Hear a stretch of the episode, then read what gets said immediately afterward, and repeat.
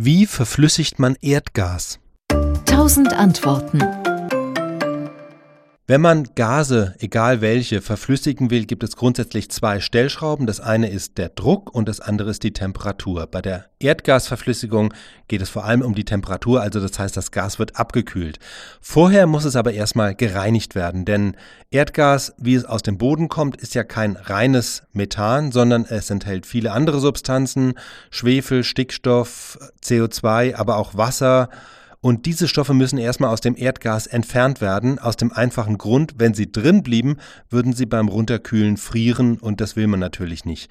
Deshalb müssen diese Stoffe raus und das passiert zum Beispiel dadurch, dass man das Erdgas durch eine wässrige Lösung strömen lässt, die die unerwünschten Partikel aufnimmt.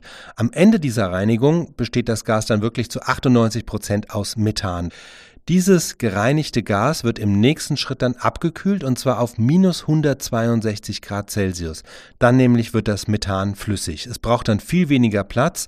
Konkret 600 mal kleiner ist das Volumen im flüssigen im Vergleich zum gasförmigen Zustand.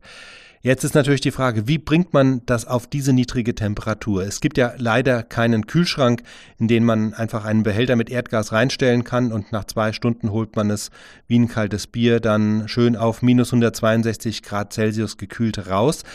Das heißt, wie kühlt man das Erdgas ab? Dazu macht man sich eine grundlegende Eigenschaft von Gasen zunutze. Wir wissen, wenn wir Gase zusammenpressen, werden sie warm. Das kennt man von der Fahrradluftpumpe.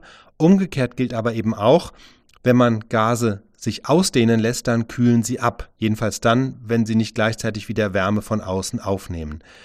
So, um ein Gas jetzt herunterzukühlen, macht man folgendes. Man führt das Erdgas in große zylinderförmige Behälter, presst es dann erstmal zusammen. Das heißt, es wird erstmal warm, aber dann lässt man es wieder abkühlen und dann das abgekühlte Gas lässt man dann weiter sich ausdehnen und dann wird es noch kälter.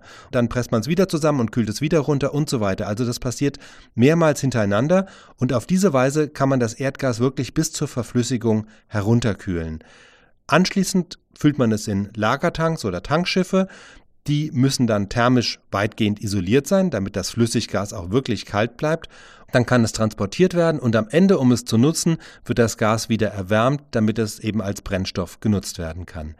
Was sind jetzt die Vor- und Nachteile? Äh, der große Vorteil von Flüssigerdgas ist, man braucht keine Pipelines für den Ferntransport, sondern man kann das Gas auf Schiffen oder auch per Güterverkehr relativ flexibel um den Globus transportieren.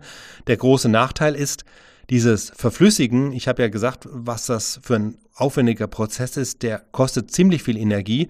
Das heißt, er verbraucht bis zu einem Viertel der Energie, die im Gas eigentlich drinsteckt. Und deshalb lohnt sich diese Verflüssigung aus Effizienzgründen einfach wirklich nur dort, wo Pipelines und Gasleitungen nicht in Frage kommen oder wo das Gas über mehrere tausend Kilometer transportiert werden muss. Dann ist es tatsächlich günstiger als über eine Pipeline. SWR Wissen. Tausend Antworten.